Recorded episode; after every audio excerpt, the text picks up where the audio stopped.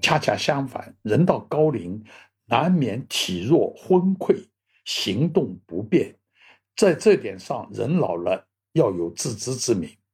我就是经常这样提醒自己。管理生活事态，另类观察，别样体验。大家好，我是中欧国际工商学院的苏西佳，欢迎你们收听我的这一档佳话丑说。退休，晚清名臣李鸿章，在他六十岁生日的时候呢，以很自得的口吻。写了一副自己给自己祝寿的对联，上联以无汉愿称前辈，下联犹有慈亲唤小名。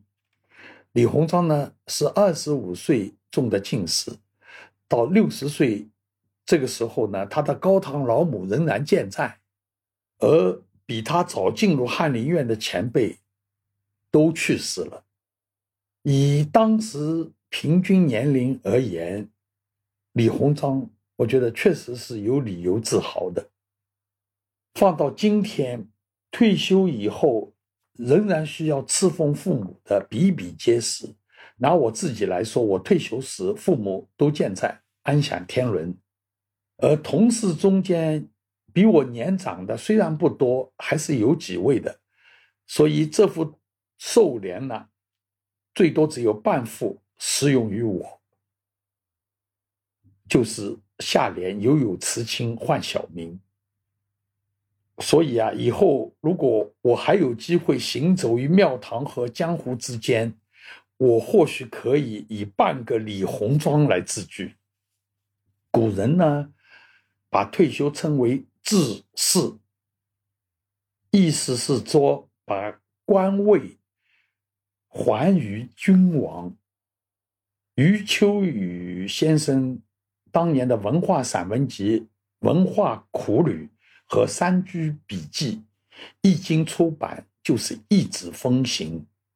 但是呢，有人指出他这个书中呢犯了一个错误，把致仕意思完全弄反了，弄成了是就任而不是退休。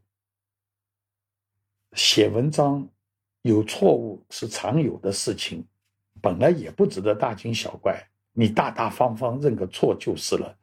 谁知道余秋雨巧言强辩，拒不认错，硬生生弄出一场笔墨官司，我觉得是很无趣的事情。因为《礼记》中有“大夫七十而致仕”的记载。有人便以此认定中国是世界上最早规定官员退休年龄的国家。其实古时候能在官位上熬到七十岁的，还能还乡安享所谓荫补、所谓恩烈等等退休待遇的，很少见的。更多的人是七十岁还没有到，因为昏老难胜其任而被。强退回家了，在官位上坐久了，你要退休。要知道，退休不仅可以领一笔钱，还可以自仕的时候升个一级两级。尽管这样，官员普遍是不愿意告老还乡的。唐代大诗人白居易曾经写了一首诗，叫《不自仕》，也就是不退休。来讽谏那些列战不退的人。诗中间说：“七十而致仕，礼法有明文。何乃贪荣者？私言如不闻。年高须告老，名随何退身？”可见想方设法赖在官位上不走的，从古至今从来不缺少人。古时候的致仕就是退休，只限于进入朝廷官僚体系的。一般的士农工商阶层应该是没有退休一说的。年老失去工作能力的，只能由子女赡养。所以老人越长寿，子女的负担越重。在我的记忆中，即便是上海这样发达城市的老人，五六十年前有退休金的也不多，就算有，也不足以承担生活所需要，子女补贴是难免的。在中国几千年的历史中，退休以后凭自己的退休收入就可以维持有尊严的生活，而不需要看子女的脸色，其实也就是这几十年的事情。说起来真是令人感慨。如今的上海，其他大城市应该也差不多。中午的平价餐馆都被退休后精力仍然旺盛无比的老人所占据。这些饭店里人声鼎沸，一片喧腾。晚上，老人则转战大小广场，乐声喧闹。舞姿欢快，蔚然已成城市的一大景观。你换个角度讲，也是一大公害。中国人一向有尊老的传统，《论语》中间说：“乡人饮酒，长者出，师出矣。”你看，吃顿饭也要让老人先离席，到了一定的年龄，老人就可以。葬乡、葬国、葬朝，也就是说，凭着你的老资格，在一定的范围、乡的范围、国的范围、朝廷的范围里面发表言论，指点江山，在一定的范围内倚老卖老，享受褒贬时政、藏痞官员的特权，藏这藏那，听起来是不是很威风？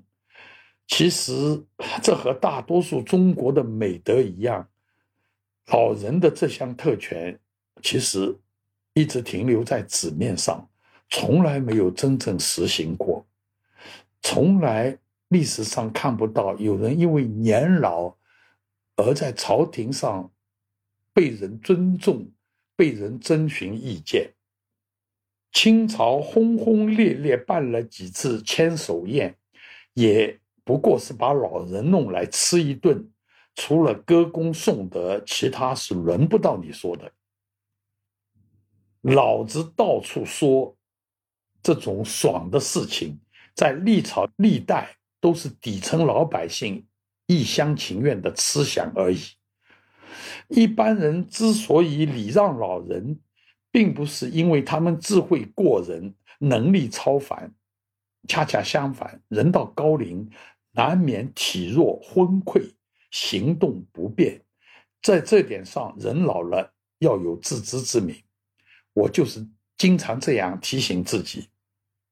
当今中国企事业单位的退休年龄，大多数定在六十岁左右。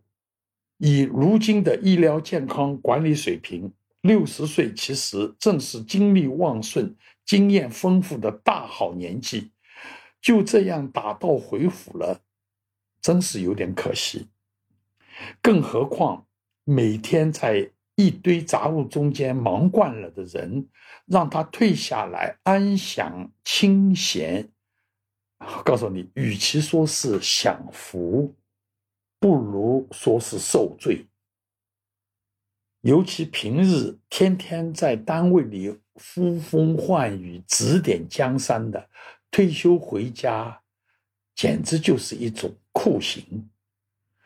所以，经常看到生龙活虎的人退休没多久就精神萎顿、了无情趣、百病丛生。让这些人退休后还能有所作为，其实对他们也是一种解救。可惜啊。并不是每个人到了退休年龄都有延续职业生命的价值和能力。与其被一个厚此薄彼的骂名，企事业单位宁愿在退休年龄上奉行一刀切的做法，大家都没有怨言。现在退休后还能发挥余热的，主要就是大学老师了。朋友中间有比较狠的人，一针见血地说：“退休教师回来上课，不仅不能领课酬，还应该自掏腰包交上课机会费，因为上课机会就是你们延年益寿的补药。听起来还真是有道理。还好，我服务的学校，学校的主要的领导都是善良、都是仁厚的人，不仅不收我们上课的机会费，还给了我们一笔体面的收入。所以啊，在这个学校，你很感觉到幸福。我身边退休的同事。多数还是经常到学校来上课，享受跟年轻人交流碰撞的乐趣。我也是这样，退休后经常在教室里滔滔不绝。越是碰到有挑战性的学员，越是感到兴奋。我已经退休一年多了，课量好像没有明显的减少，真是不应该啊！遇到同事来约我上课。总是感到不好意思推却，妻子劝我说：“你不要等到没有人愿意听你讲了，你才退下来，你还是早一点退下来的为好。”《论语》说：“老而不死，是为贼；老而不退呢，我想也是挺让人烦的。人贵有自知之明，我其实呢，想起来也是一个可有可无的人。”在一个充满活力而友善互助的地方上课，对我来讲是一种难得的享受，还是让我一边上一边慢慢的退下来吧。美国有一个老教授，真是老而弥坚，九十多岁了仍然坚持到教室去诲人不倦。据说他每一次上课都会有用一段调侃来开场，说。知不知道到了我这个岁数，还有什么让我不爽的？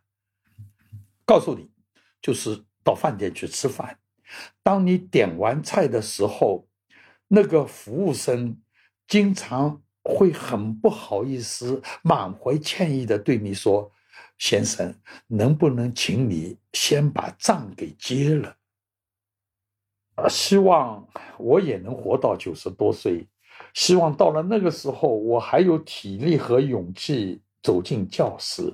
希望我到那时还有心情，也来一段调侃。梦想还是要有的，谁说不是呢？